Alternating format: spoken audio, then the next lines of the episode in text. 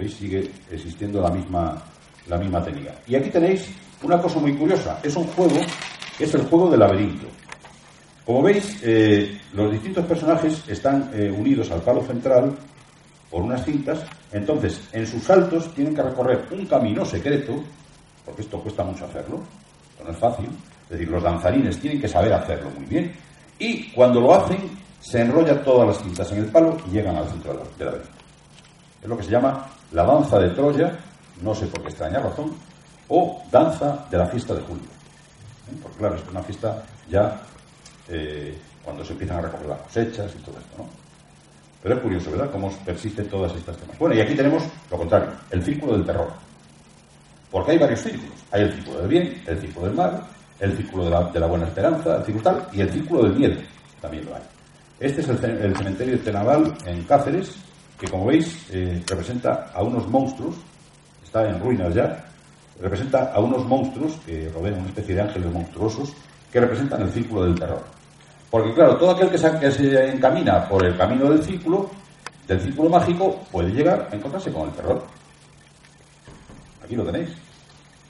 Aquí lo tenéis con más, una visión más, ¿eh? ¿Veis que es una cosa circular? Ahí está una bóveda, está con medio escribido, ahí tenéis unos grafitis por debajo, el comando no sé cuánto y tal. Bueno, pero después de todo eso está el círculo lleno de ángeles malos que protegen lo que sería el acceso al saber secreto, ¿no? Porque el saber secreto está protegido por los ángeles buenos y también por los ángeles malos. Y aquí tenéis una representación de una, de una ventana en la Stiftskirche de Tübingen, en donde también eh, se representa esa especie de transición, eso sería un, movimiento que da lugar, eh, si se mm, despliega completamente, daría lugar a una esvástica, a un movimiento esvastiforme, en donde el cuerpo humano aparece como, eh, como cosido a esa especie de cruz, a esa especie de movimiento circular que representaría el universo. Es la representación del cuerpo humano, unión del macrocosmos y del microcosmos, como antes nos comentaba. Es una, imagen muy curiosa, muy interesante. En Tübingen, está en Tübingen, en, Alemania.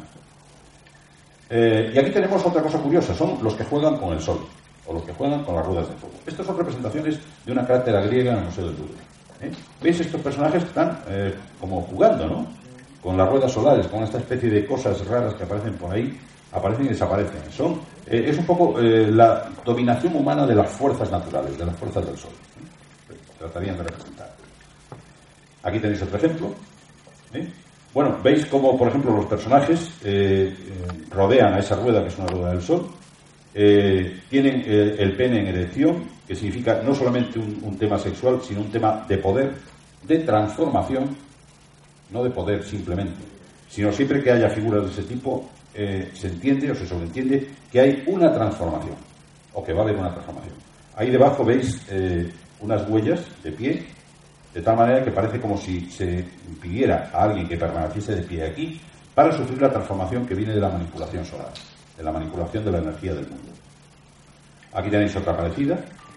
Esto es curioso porque eh, este personaje parece como que está lanzando el sol, así no, como si estuviera jugando al baloncesto. Pues es la misma, la misma, la misma representación. La representación del de el, intento del, ser humano por eh, poseer de alguna manera la energía que viene del universo. Aquí tendríamos otra muy parecida, este es un, un, en, Suecia, también la misma historia, el ser humano que contiene esta especie de masa de rueda circular, etc. Ya, ya voy acabando, ¿no? ya está claro. Esto es un, un recinto funerario que está en el Tassili. Como veis, rodea la misma historia, la misma, la, misma eh, circularidad. Esto está visto desde la altura, para que se vea mejor. Bueno, y aquí ya acabamos, con esto vamos a terminar ya. Tenemos, esta es una tumba de los villares. Como veis, está sellada, cerrada y sostenida a la izquierda y a la derecha por los vetilos, que son piedras eh, sagradas que protegen la entrada a la tumba. De forma que ese camino al más allá está cerrado y sellado. No se puede pasar. Está protegido por los encantamientos, por los rituales del entierro. Aquí veis que está abierto, porque esto es una excavación que se ha hecho. Veis cómo se penetra hasta una profundidad. Hay tres anillos, ¿eh? correspondientes a tres pasos. Y aquí estamos dentro. Estamos dentro. El alma o el espíritu desencarnado del muerto se ha metido aquí, está dando vueltas y vueltas y vueltas, trata de salir por arriba, pero no puede porque ese, edificio de arriba está protegido por un encantamiento, por un ritual, no puede salir por ahí. sigue dando vueltas y más vueltas, intenta volver por el camino de entrada, pero tampoco puede porque está protegido por los encantamientos rituales de los vestidos. No puede salir. El único camino que le queda sería el camino de la diosa madre, el camino de la tierra.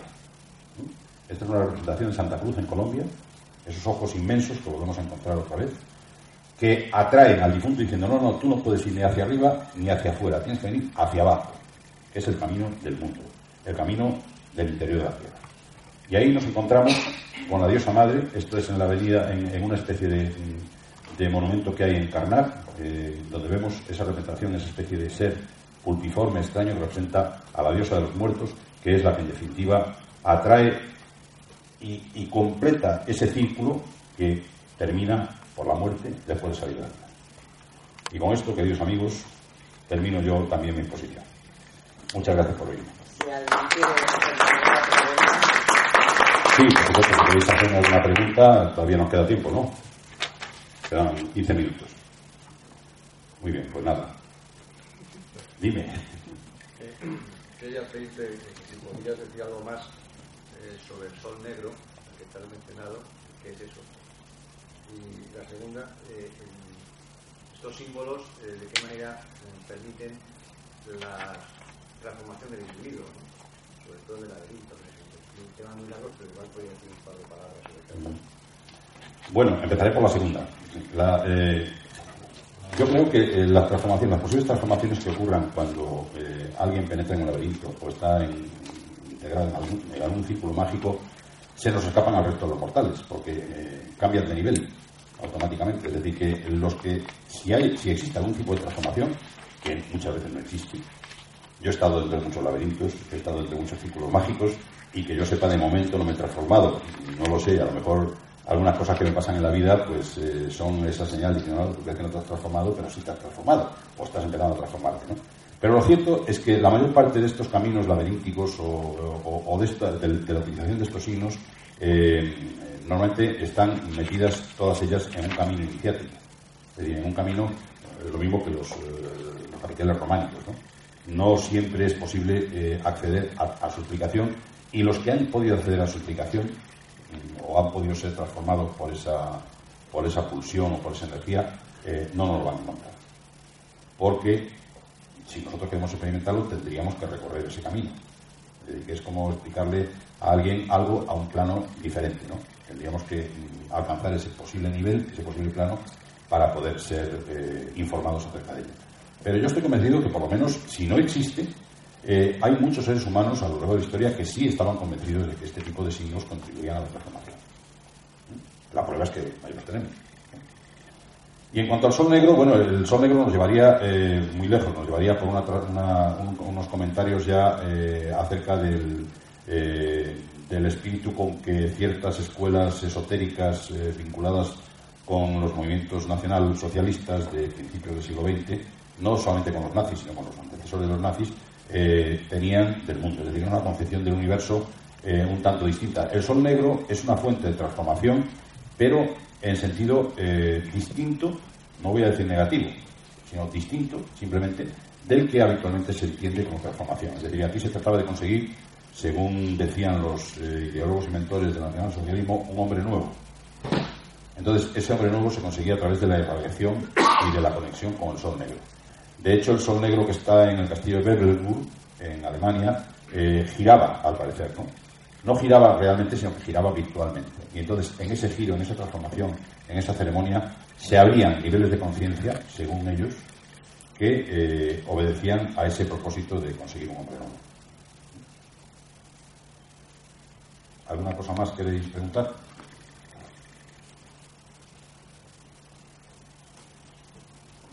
Bueno, pues me alegro mucho de que me hayáis escuchado. Muchas gracias y hasta otra vez.